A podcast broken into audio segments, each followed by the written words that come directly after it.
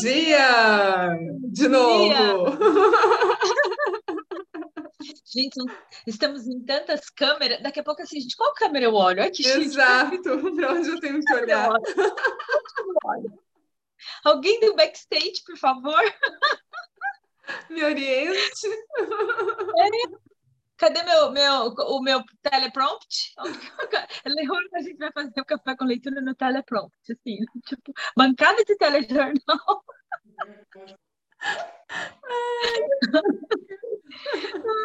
e ainda vai ter os kkk, né? Aham, uhum, vai ter os kkk na hora. então, bora lá, gente. Começando lá. mais sexta-feira, nosso Café com Leitura, 15 livro, estreando aqui no YouTube. Para quem está chegando agora, volta nos episódios anteriores. e aí, hoje a gente vai falar sobre o que, Lenzita? Continuar o nosso papo sobre vergonha, né? O que é a vergonha e por que ela é tão difícil? Por que é tão difícil falar sobre ela? Bora lá então. Costumo começar todas as palestras e todos os textos sobre vergonha com as três primeiras coisas que as pessoas precisam saber sobre o assunto. Um, todos nós a sentimos. A vergonha é universal e constitui um dos sentimentos humanos mais primitivos. As pessoas que não experimentam esse sentimento são carentes de empatia e não sabem se relacionar. Dois, todos nós temos medo de falar sobre a vergonha. Três, quanto menos nós falarmos sobre a vergonha, mais controle ela terá sobre nossas vidas. Há algumas maneiras bastante eficazes de refletir sobre a vergonha. Em primeiro lugar, pode-se dizer que se trata do medo de falta de conexão, de perder um vínculo com alguém, Somos psicológica, emocional, cognitiva e espiritualmente criados para o amor, para os relacionamentos e para a aceitação. A conexão, o vínculo, é a razão de estarmos aqui e é o que dá significado e sentido à nossa vida. Sentir vergonha é ter medo de romper algum vínculo, medo de que algo que fizemos ou deixamos de fazer, de que um ideal que não conseguimos alcançar limita. Não entendi. Tem um som, acho que é o Ângelo. É o Ângelo. Tá empolgado na reunião dele hoje. Café com leitura, participação especial do Ângelo, ele não sabe, mas ele está participando do nosso café com leitura e depois ele vai saber porque a gente vai marcar ele. Ele não tem rede social, amiga. A gente vai criar uma para ele. Só para marcar ele. Só para marcar ele. Olha o nosso nível de vergonha, né? As caras de pau, tipo assim, você aí, eu estou na rede social. Ah, você não sabia? Eu tenho essa habilidade agora. Eu crio perfil. Tipo, você tem mais de um, inclusive. Então vamos lá, continuando. É, voltando, sentir vergonha é ter medo de romper algum vínculo, medo de que algo que fizemos ou deixamos de fazer, de que um ideal que não conseguimos alcançar, ou de que uma meta que, que deixamos de cumprir nos torne indignos, de nos relacionarmos com outras pessoas. Eu não sou digno ou bom o bastante para amar, ser aceito ou manter um vínculo com alguém. Eis a definição que emergiu da minha pesquisa. Vergonha é o sentimento intensamente doloroso ou a experiência de acreditar que somos defeituosos e, portanto, indignos de amor e aceitação. Muitas vezes, as pessoas querem acreditar que a vergonha é exclusivamente de quem sobreviveu a um trauma que não foi exposto, que, é, um trauma que não foi exposto. Mas isso não é verdade. Vergonha é algo que todos nós experimentamos. E ainda que pareça que ela se esconde em nossos recônditos mais obscuros, esse sentimento, pelo contrário, tende a se ocultar em lugares bastante conhecidos. 12 categorias de vergonha aparecerem em minhas pesquisas. Vamos às top 12. Aparência e imagem corporal, dinheiro e trabalho, maternidade barra paternidade, família, criação de filhos, saúde mental e física, vícios, sexo, velhice, religião, traumas, estigmas ou rótulos. Aqui estão algumas respostas que obtivemos quando pedimos aos participantes que nos dessem um exemplo de vergonha. Vergonha é ser demitido e ter que contar para minha esposa grávida. Vergonha. Gente, solta o cinto. Vergonha é ter alguém me perguntando para quando é o bebê, quando eu não estou grávida. Vergonha é me enfurecer com os meus filhos. Vergonha é ir à falência. Vergonha é meu patrão me chamar de idiota na frente de um cliente. Vergonha é não ser convidado para uma sociedade. Vergonha é meu marido me trocar pela vizinha. Vergonha é minha mulher pedir o divórcio dizendo que quer ter filhos, mas não comigo. Vergonha é ser pego dirigindo alcoolizado. Vergonha é não poder ter filhos. Vergonha é dizer para meu noivo que meu pai mora na França, quando na verdade ele está preso. Vergonha é ver pornografia na internet. Vergonha é ser reprovado no colégio duas vezes. Vergonha é ouvir meus pais brigando no outro cômodo e imaginar que sou eu a única que sente tanto medo. Respira! Essa lista na nossa cabeça continua, né? Verdade que a gente não sente vergonha. Agora, vergonha. Ó, a, a própria leitura calou sua boca, né? A lista aumenta, gente. A lista aumenta. Para ver como que a definição né, vai além. Não, e o né? quanto que a limitação, a definição nos limita. Nos limita, porque você leva só para a definição da palavra vergonha. Não, vergonha, eu não tenho vergonha. Eu imagino que eu tenho vergonha. Bochechinha não tem, não? vergonha. Vai além, vai além. Vergonha é uma dor real. A importância da aceitação social e do vínculo com as pessoas é reforçada por nossa química cerebral. E o sofrimento que resulta dessa rejeição social e dessa falta de conexão é genuíno. Em um estudo de 2011, patrocinado pelo Instituto Nacional de Saúde Mental e pelo Instituto Nacional de Abuso de Drogas dos Estados Unidos, os pesquisadores descobriram que um termo de envolvimento cerebral, o sofrimento físico e as experiências intensas de rejeição social doem do mesmo modo. Logo, quando defino a vergonha como uma experiência intensamente dolorosa, não estou exagerando. Avanços no campo da neurociência confirmam o que nós já sabemos há alguns tempos. As emoções podem causar sofrimento e dor, e assim como termos, temos dificuldade para definir a dor física, descrever a dor emocional também é muito difícil. Vai lá. Bora. Gente do céu, babado. A galera no Instagram está louca, não para de mandar coração. Todo mundo se identificando com a leitura.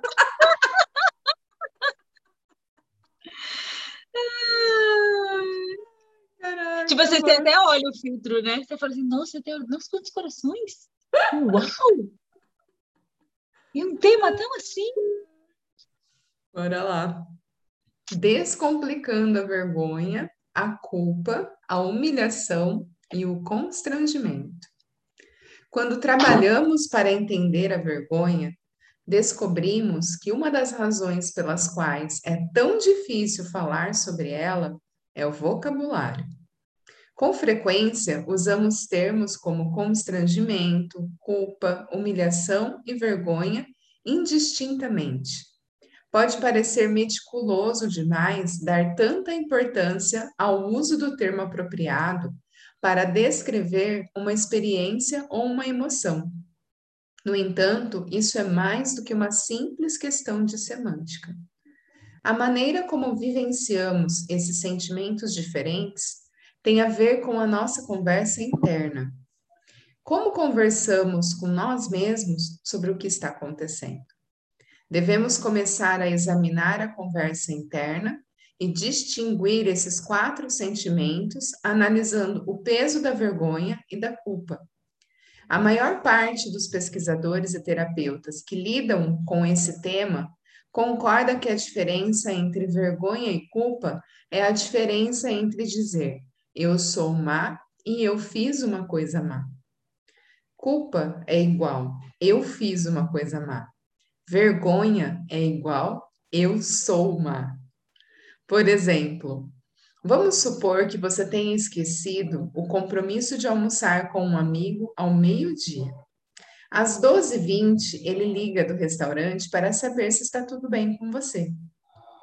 Se a sua conversa interna é que idiota que eu sou, sou um péssimo amigo, isso é vergonha. Se ao contrário sua conversa interna sobre o atraso for não acredito que fiz isso, que coisa horrível de se fazer, isso é culpa. Quando sentimos vergonha, estamos mais inclinados a nos proteger, culpando algo ou alguém, justificando nosso erro oferecendo uma desculpa esfarrapada ou nos escondendo. Em vez de pedir perdão, culpamos nosso amigo e justificamos o esquecimento. Eu lhe disse que estava muito ocupado. Hoje não é um dia bom para mim. Ou pedimos apenas desculpas formais e pensamos que se dane, se ele soubesse como ando ocupado, ele é que me pediria perdão. Ou então vemos quem está telefonando e não atendemos. E quando voltamos a encontrar a pessoa, mentimos. Você abriu seus e-mails? Cancelei o almoço pela manhã. Veja se foi parar na sua pasta de spam. Quando nos desculpamos por alguma coisa que fizemos, reparamos um erro ou mudamos um comportamento que não condiz com nossos valores, a culpa e não a vergonha é geralmente a força propulsora. Nós nos sentimos culpados quando comparamos algo que fazemos ou deixamos de fazer com nossos padrões de excelência e vemos que não combinam. É uma sensação desconfortável, mas pode ser benéfica. O desconforto psicológico, que é similar à dissonância cognitiva, é o que motiva uma mudança significativa. A culpa é tão poderosa quanto a vergonha, mas a influência da primeira é positiva, ao passo que a influência da segunda é negativa. Na verdade, em minha pesquisa, descobri que a vergonha corrói a parte de nós que acredita que podemos mudar e fazer melhor. Vivemos em um mundo onde a maioria das pessoas ainda é adepta da crença de que a vergonha é um bom instrumento para manter as pessoas na linha. Isso não dá só não só é errado, como é perigoso. Esse sentimento está altamente relacionado com o vício, a violência, a agressão, a depressão, os distúrbios alimentares e o bullying. Os pesquisadores não o associam a nada positivo. Não há registros de que a vergonha seja um recurso útil para qualquer comportamento saudável. Na verdade, ela está mais para a causa de comportamentos destrutivos e lesivos do que para sua solução. Mais uma vez, é da natureza humana querer se sentir digno de amor e aceitação.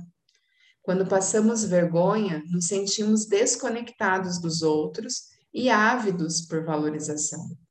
Quando estamos sofrendo, seja por estarmos passando uma grande vergonha ou apenas por sentir o medo dela, ficamos mais propensos a nos entregar a comportamentos autodestrutivos e a atacar ou envergonhar os outros. Nos capítulos sobre cuidar dos filhos, liderança e educação, veremos como a vergonha corrói nossa coragem e promove o isolamento, e também o que podemos fazer para cultivar uma atitude de autovalorização, vulnerabilidade e enfrentamento. Outra palavra que confundimos frequentemente com vergonha é humilhação. Donald Klein identifica a diferença entre esses dois termos quando escreve. As pessoas acreditam que merecem sentir vergonha, mas não acreditam que merecem ser humilhadas. Se John está numa reunião com seus colegas de trabalho e seu patrão o chama de fracassado porque não conseguiu fechar uma determinada venda, ele provavelmente vivenciará isso tanto como vergonha quanto como humilhação. Se a conversa interna de John for Deus, eu sou um fracasso, isso é vergonha. Mas se a conversa interna dele for meu patrão está descontrolado, isso é ridículo, não mereço ser tratado assim, isso é humilhação. É claro que a humilhação faz com que nos sintamos péssimos e contribui para um ambiente desagradável, seja no trabalho, seja no lar.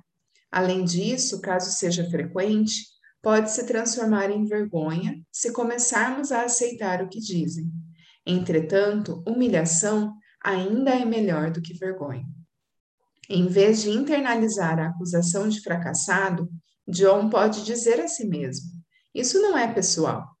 Dessa forma, é menos provável que ele se feche atue impulsivamente ou parta para o contra-ataque.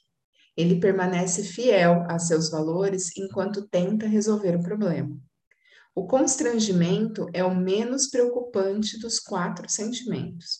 Ele é geralmente passageiro e pode ser, no final, até engraçado. Sua marca registrada é que, quando fazemos algo constrangedor, não nos sentimos sozinhos. Sabemos que outras pessoas fizeram a mesma coisa e, como um rubor na face, ele passará, em vez de nos estigmatizar. Tornar-se íntimo da linguagem é um importante começo para entender a vergonha. Show de bola. Às vezes a gente confunde, né? Você acha que é uma coisa e é outra, e, é, é, o que outra. a gente falou. A gente está sentindo, mas a gente não sabe definir, como ela fala no é, às vezes é difícil definir um sentimento, né? Trazer isso à tona. E eu Sim. achei muito legal essa parte. Muito legal. Parte então, prática. a vergonha, ela sempre parte. É aquele, aquilo que a gente fala, né? O nosso consciente interno, né? Que tem a ver com a nossa autoestima, né? Então, se a autoestima não tá, não tá legal, o que você vai sentir é vergonha, porque você vai definir que você é aquilo. E, na Exato. verdade, a gente não é nenhuma situação e nem os nossos pensamentos, né? Exato. Tanto que no top, na top lista dos 12, aparência e imagem corporal é o primeiro. É, né? é o primeiro. E é a primeira, porque não tem o ditado, né? A primeira imagem é o que fica. Sim. E, aí só, e quando a gente acha que. E vai além, né? Aparência e imagem corporal não é só o como você se vê, é o como você acha que os outros te veem. Isso, é, é toda essa projeção, né? Toda essa projeção. Vem tudo, né? Vem tudo. Bora lá. Depois de compreender o que é a vergonha, o que se deve fazer? A gente adora uma pergunta. o que se deve fazer? Vamos lá. A resposta está na resiliência, que é a nossa capacidade de nos recuperar rapidamente de um revés ou de nos adaptarmos a uma mudança.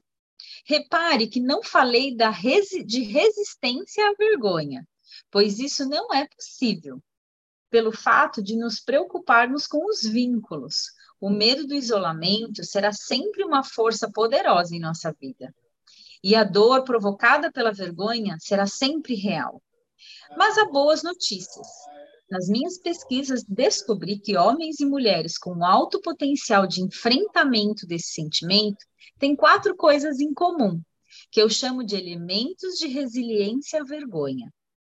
Antes de mais nada, gostaria de explicar que quando menciono esse tipo de resiliência, estou falando da capacidade de sermos autênticos quando vivenciamos a vergonha, de encará-la sem sacrificar nossos valores e de passarmos pela experiência embaraçosa com mais coragem, compaixão e conexão de que nós tínhamos antes, do que nós tínhamos antes.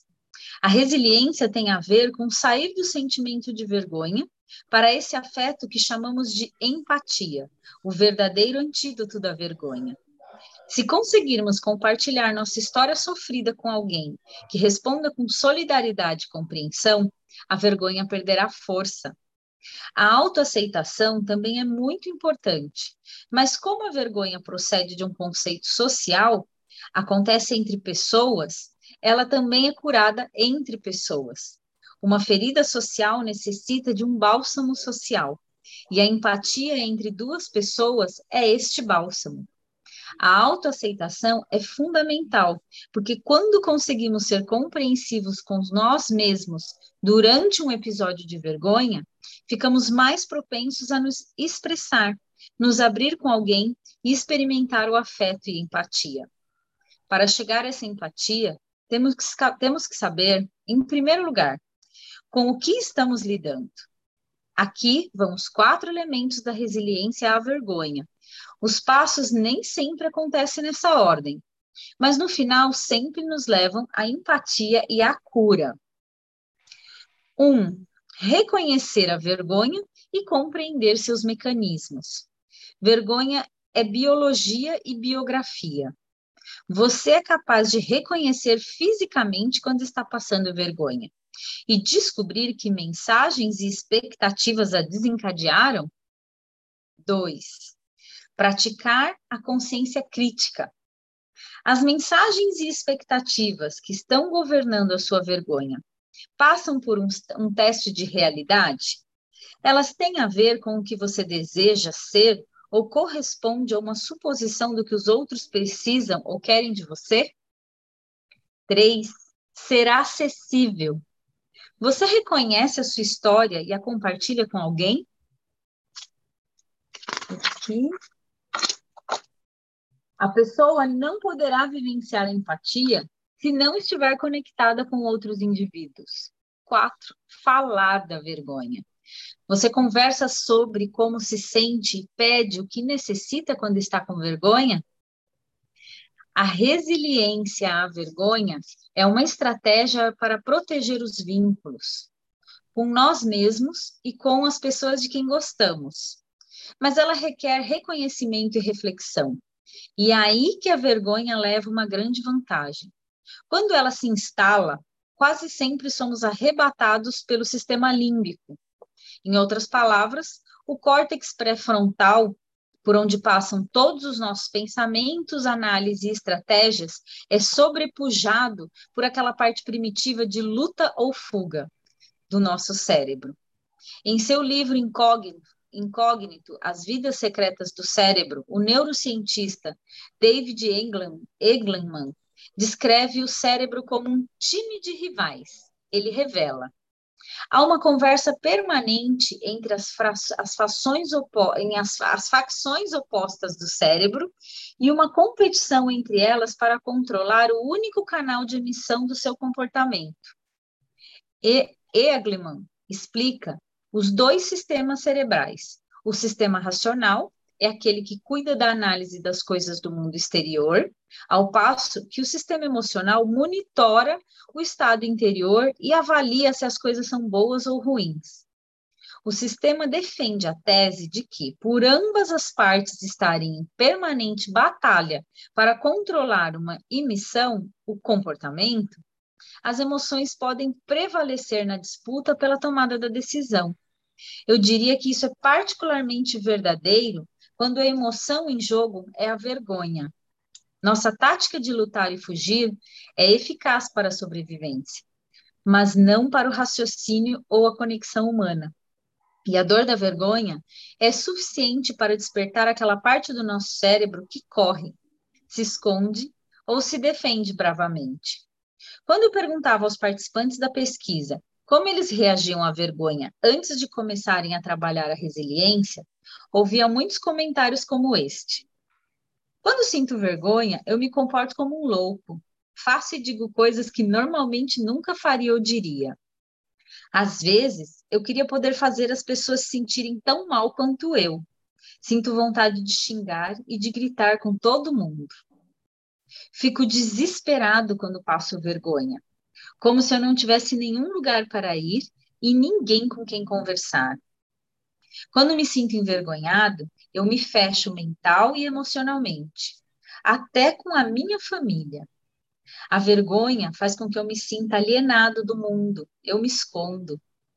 Certa vez parei um posto de gasolina e meu cartão de crédito foi recusado. O frentista me tratou muito mal. Quando consegui sair do posto, meu filhinho de três anos começou a chorar no banco de trás. Então fiquei gritando com ele: calha a boca, calha a boca, calha a boca. Eu estava muito constrangido por causa do cartão. Fiquei maluco. Depois senti vergonha por ter brigado com meu filho. Quer seguir? Bora. Quando se trata de entender como nos defendemos da vergonha, recorro à pesquisa do Stone Center da Faculdade de Wellesley, no estado de Massachusetts. A doutora Linda Hartling usa o trabalho da psicanalista alemã Karen Horney, que fala das emoções, aproximar-se, ir contra e se afastar, ao descrever as estratégias de isolamento que usamos para lidar com a vergonha. De acordo com a doutora Lisa, com o objetivo de lidar com a vergonha, algumas pessoas se afastam, batendo em retirada, se escondendo, silenciando e guardando segredos. Outras se aproximam, desejando acalmar e agradar. E existem aquelas que vão contra, tentando obter poder sobre os demais, sendo agressivas e usando a vergonha para combater a vergonha, como ao mandar e-mails realmente maldosos.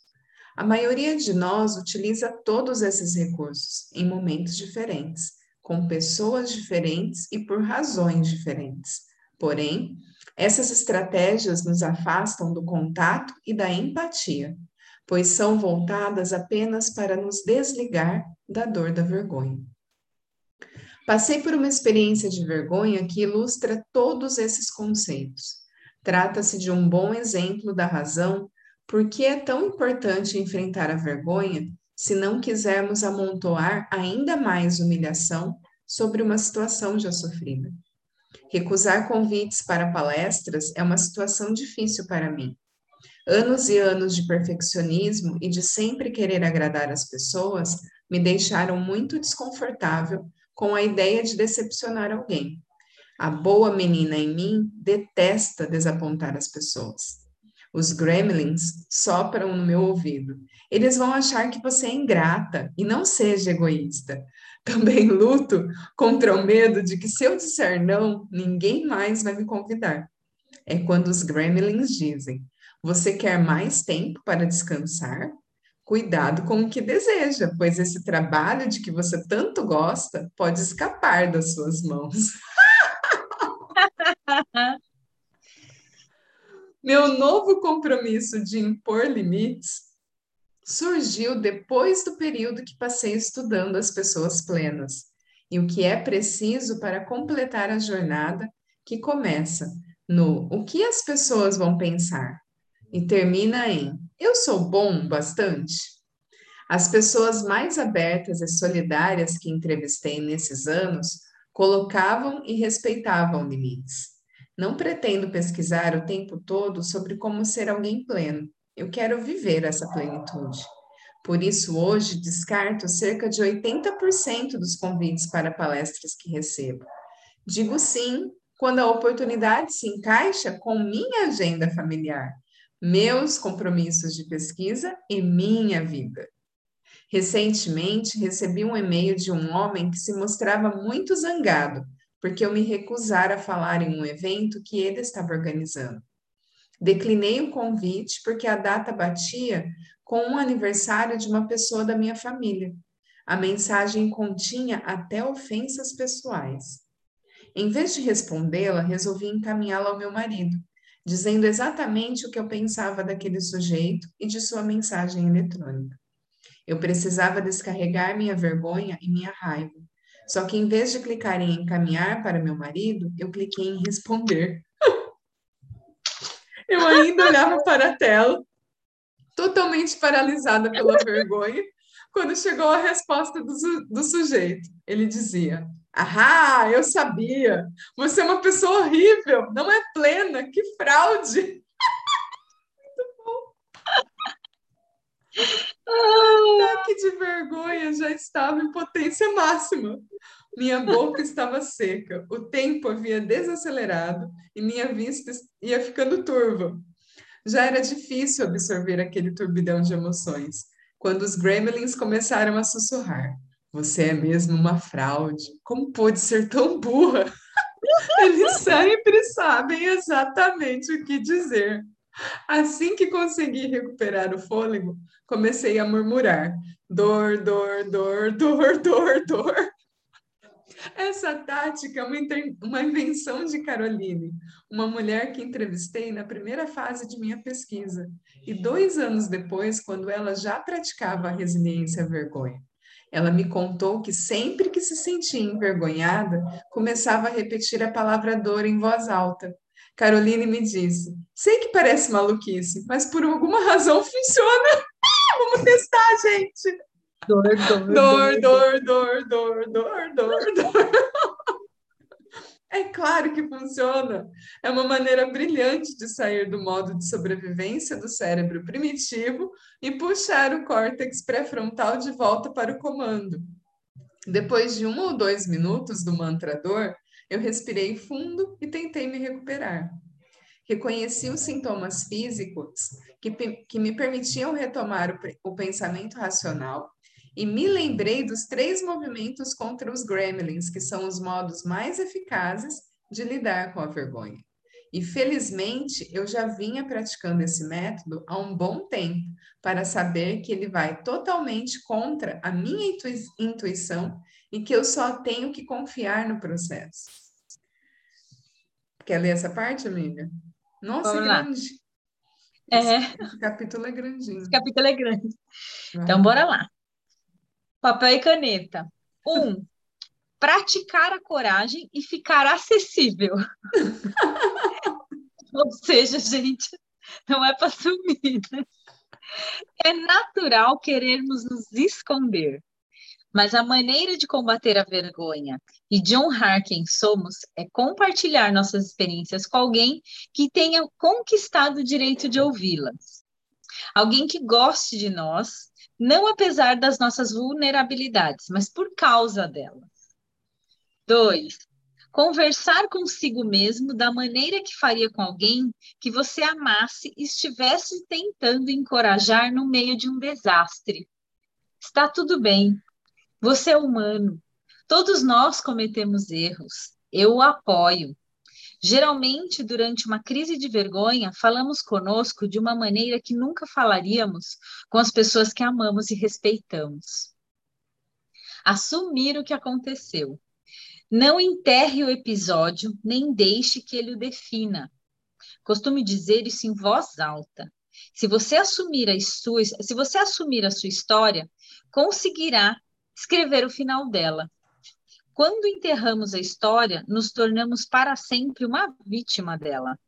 Se a assumirmos, conseguiremos narrar o seu final, como disse Carl Gustavo Jung, eu não sou o que me acontece, eu sou o que escolho me tornar. Era só um minuto. Ah, então tá.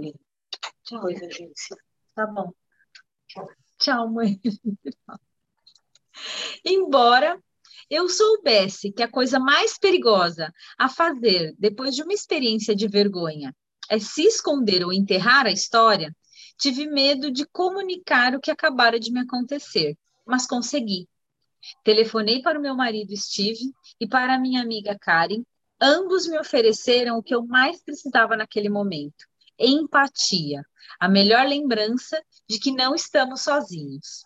Em vez de julgamento, que só aumentava a vergonha, a empatia transmite um simples reconhecimento. Você não está sozinha. Empatia significa conexão. É uma escada para fora do buraco da vergonha. Steve e Karen não só me ajudaram a sair do poço escuro, pelo fato de terem me escutado e me transmitido amor, mas também se mostraram vulneráveis quando me contaram que já haviam estado no mesmo buraco. A empatia não exige que tenhamos exatamente as mesmas experiências da pessoa que divide um segredo conosco.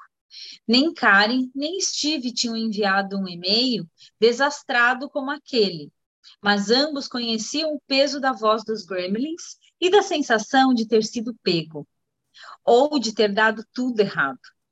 Empatia é se conectar com o sentimento que alguém está experimentando, e não com o acontecimento ou a circunstância. A vergonha se dissipou no momento em que descobri que não estava sozinha que a minha experiência era humana. Curiosamente, as reações de Steve e Karen foram totalmente diferentes. Steve foi mais circunspecto e disse algo como: Sei como você se sente, conheço essa sensação.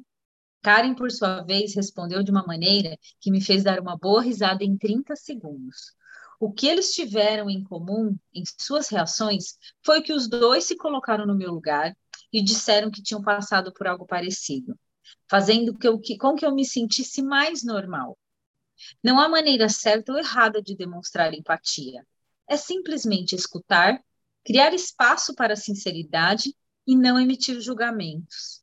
Se conectar emocionalmente e transmitir aquela incrível mensagem restauradora que diz: você não está sozinho. Alguém aqui conhece nessa frase? As conversas com Steve e Karen nos permitiram superar a vergonha, recuperar a calma e responder ao e-mail a partir de um estado em que eu era capaz de ser autêntica e reconhecer meu valor. Assumi a minha parte de culpa naquela troca raivosa de mensagens e me desculpei pela linguagem inapropriada. Também impus limites claros para futuras comunicações e nunca mais tive notícias do sujeito. A vergonha se alimenta do segredo em uma pesquisa pioneira, um psicólogo da Universidade do Texas, o professor James Pini Baker, e seus colegas estudaram o que aconteceu quando sobreviventes de grandes traumas, especificamente de estupro e incesto, mantiveram suas experiências em segredo. A equipe de pesquisadores descobriu que o ato de não revelar um acontecimento traumático ou de não confidenciar para alguém próximo poderia ser mais prejudicial do que o próprio acontecimento. Inversamente, quando as vítimas partilhavam suas histórias e experiências, a saúde mental e física melhorava. As visitas aos médicos eram menos frequentes e elas apresentavam uma queda significativa em seus hormônios do estresse. Desde o seu primeiro trabalho sobre os efeitos maléficos de manter segredos, Penny Baker concentrou grande parte de sua pesquisa no poder de cura da escrita terapêutica. No livro Writing to Heal, Escrevendo para a Cura, Penny Baker explica. Desde a metade da década de 1980, um número crescente de pesquisas vem se concentrando no valor terapêutico da escrita como meio de promover a cura cresce a evidência de que o ato de escrever sobre a experiência traumática por apenas 15 ou 20 minutos por dia, durante três ou quatro dias, pode produzir mudanças concretas na saúde física e mental. A escrita emocional pode afetar também os hábitos de sono, a eficiência no trabalho e a maneira como as pessoas vítimas, pessoas vitimadas se relacionam. A resiliência à vergonha é uma prática. E assim como o Penny Baker, Acredito que escrever sobre nossas experiências de vergonha é um componente incrivelmente poderoso para a sua superação. Leva-se tempo para amadurecer essa prática e adquirir coragem para reconhecer as falhas e falar sobre as coisas difíceis. É preciso dar o primeiro passo. Comente sobre, sobre o livro que está lendo e conte sua história essa é uma ótima maneira de começar. Gente, pegar o código, né? Caraca, gente. Ai, que legal. Muito bom, muito bom. Muito bom. Esse mais um presente, mais um presente. Lê esse aí, Ellenzinho, o próximo, ele é pequenininho. Ah, é? Não é não, É, amiga. Não, o Teias e Caixas vai só até as mulheres. As mulheres e a teia da vergonha? Isso, é só esse trecho. Tá. Teias e caixas. Como mulheres e homens vivenciam a vergonha de forma diferente. Nos primeiros quatro anos de minha pesquisa sobre a vergonha, eu me concentrei somente nas mulheres. Algo me dizia que se eu unificasse a coleta de dados de homens e mulheres, acabaria perdendo algumas nuances importantes da experiência deles. E o fato de ter optado por entrevistar apenas mulheres também teve a ver com achar que, quando se tratava de valorização e dignidade, as mulheres eram as que mais sofriam.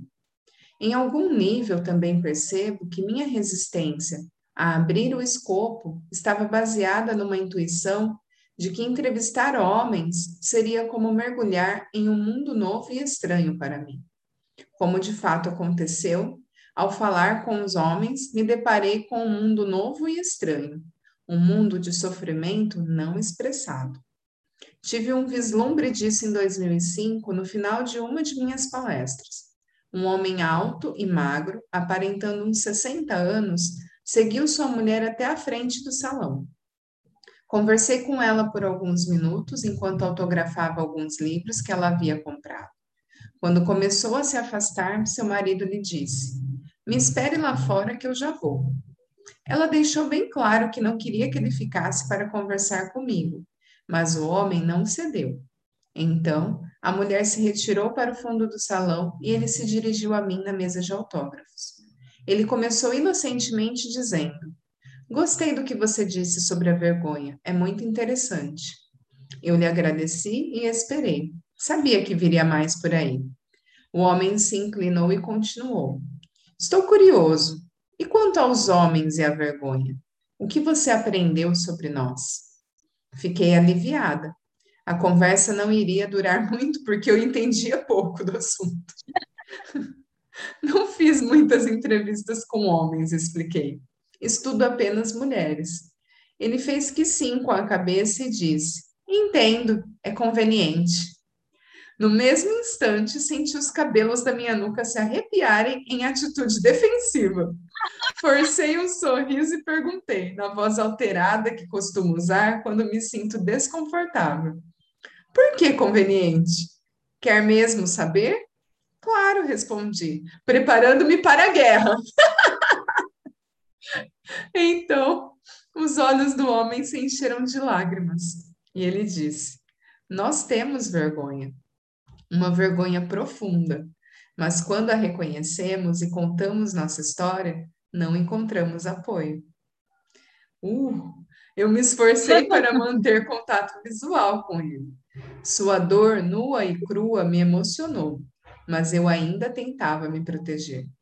Quando eu estava prestes a fazer um comentário sobre como os homens são duros uns com os outros, ele se antecipou e disse: Antes que você mencione professores, chefes, irmãos e pais como os únicos vilões da história, ele apontou para o fundo do salão onde estava a esposa e continuou: Minha mulher e minhas filhas, aquelas para quem você autografou os livros, preferem me ver morto a me verem fraquejar.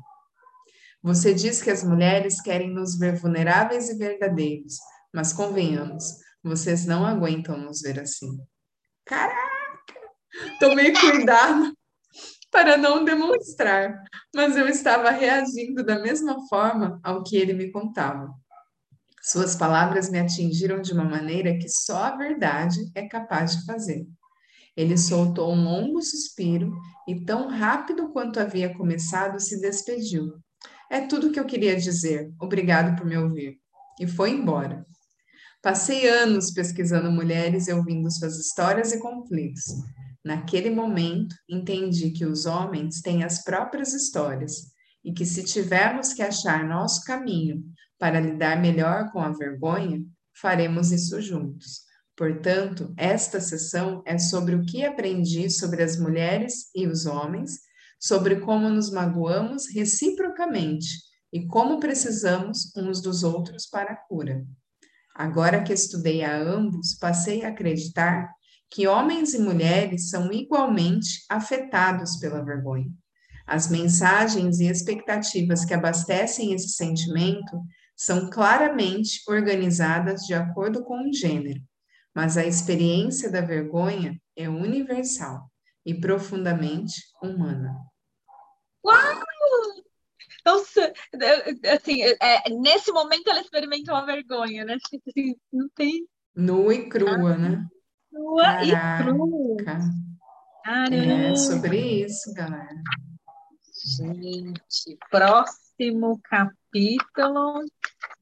Segundona. Pura realidade. Caramba. Bora lá.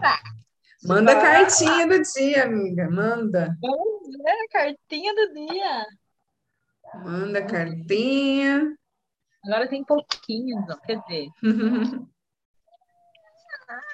ah, lá. Eu acho que tem um pouco a ver com esse tema vulnerabilidade. Dance. Procure ficar sozinho. Põe uma música para tocar e dance. Tente se livrar de suas travas e inibições, dos seus gremlins. Os gremlins, põe os gremlins para dormir, gente.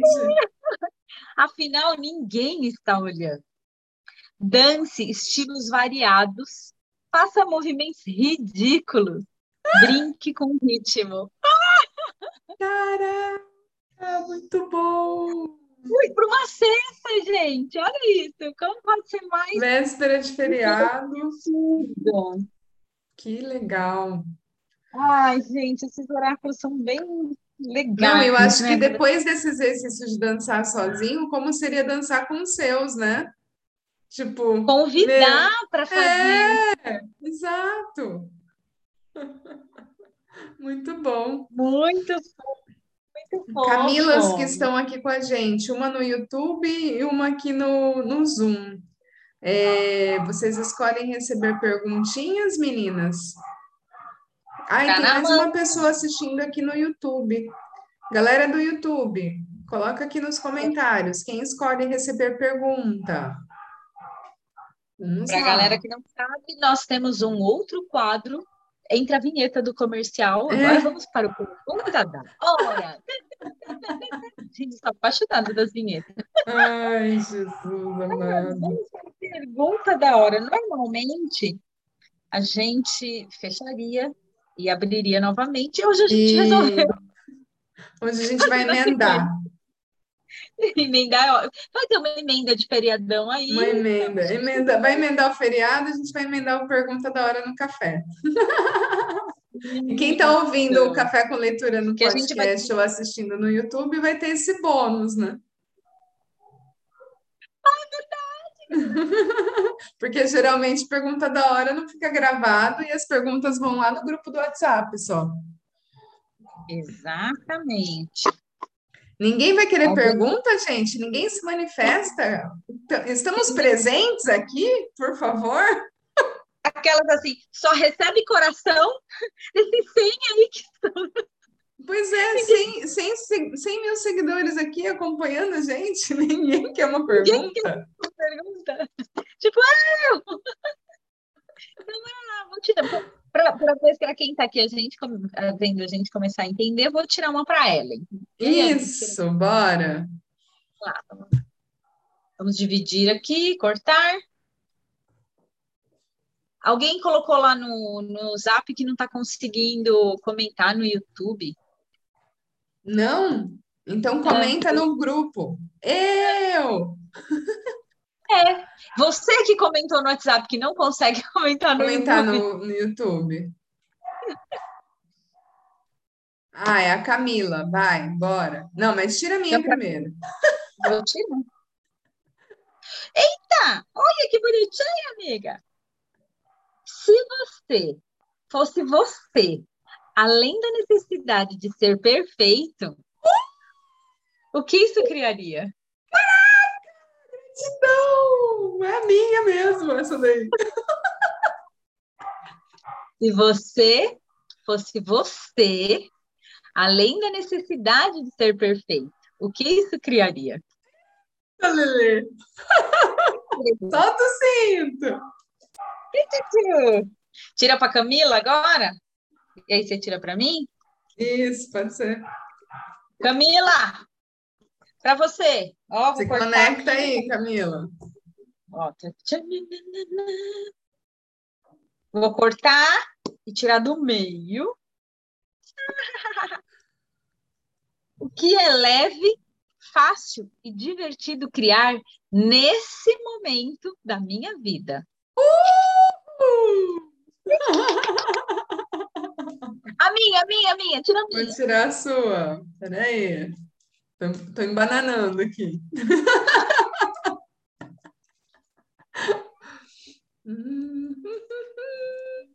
Cadê o tambor? Tem que Rufem os tambores!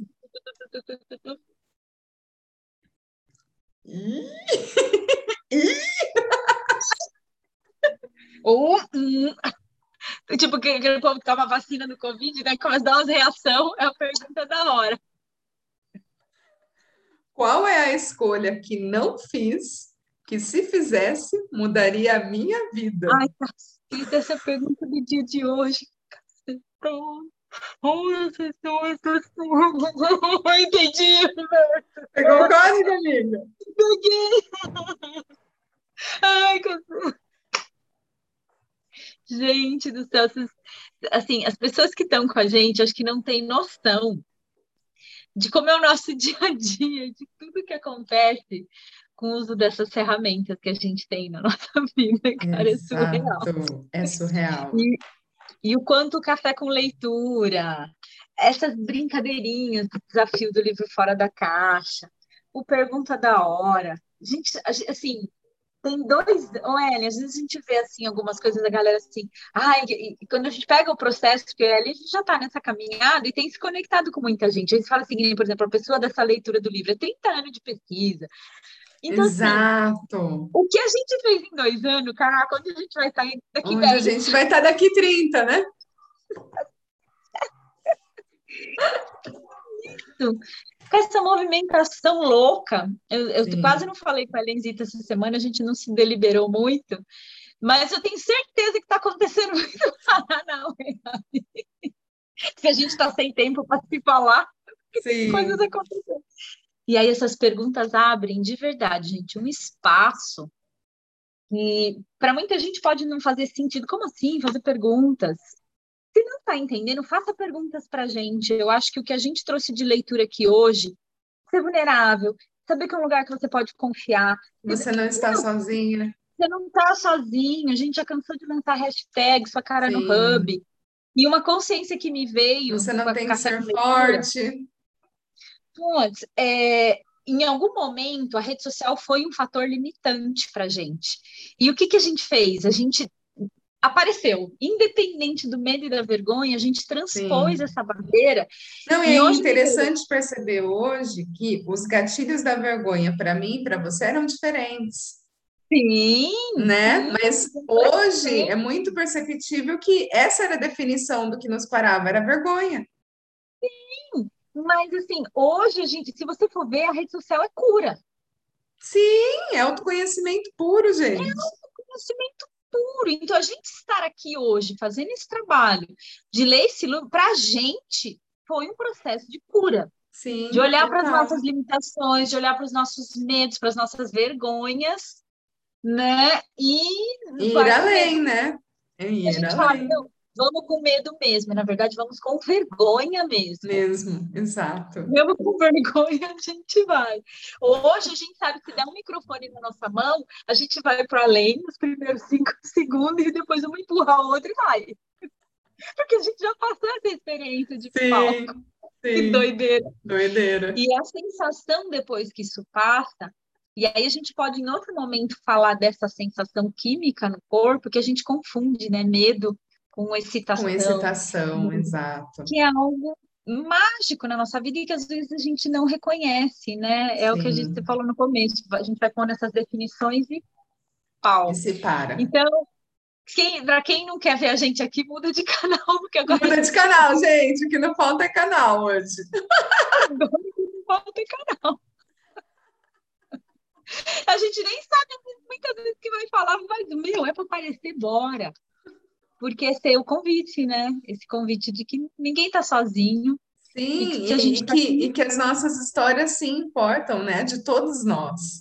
Exato. Mas não é num espaço de ficar preso na história, né? A gente não, nós não somos as nossas histórias, mas o que elas podem trazer de consciência para que outras pessoas possam mudar, de repente, uma situação na vida que acha que não tem solução.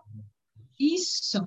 Né? É ser o convite. Contar as nossas histórias, na verdade, é sobre ser o convite para que os outros percebam que também podem contar as deles e se curar. Exatamente, exatamente. É, é isso. sobre isso. Bora lá, galera. Gratidão oh, a todos que participaram. Peraí. Eu ia fazer falar. uma pergunta para a Camila, mas eu acho que é melhor fazer depois que parar de gravar.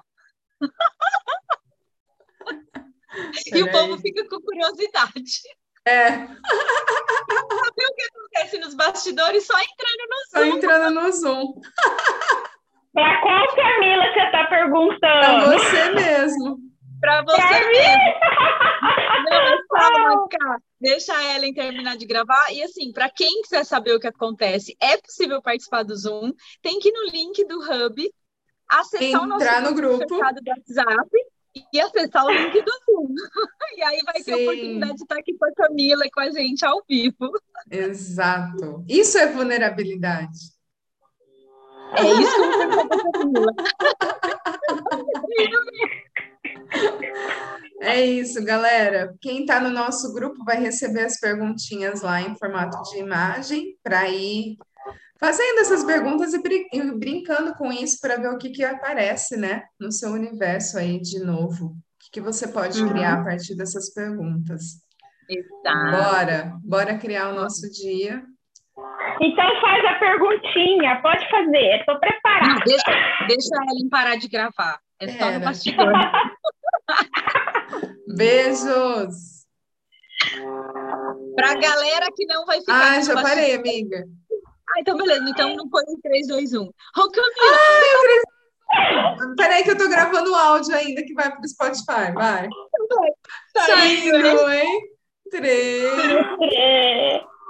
2, 1. 1.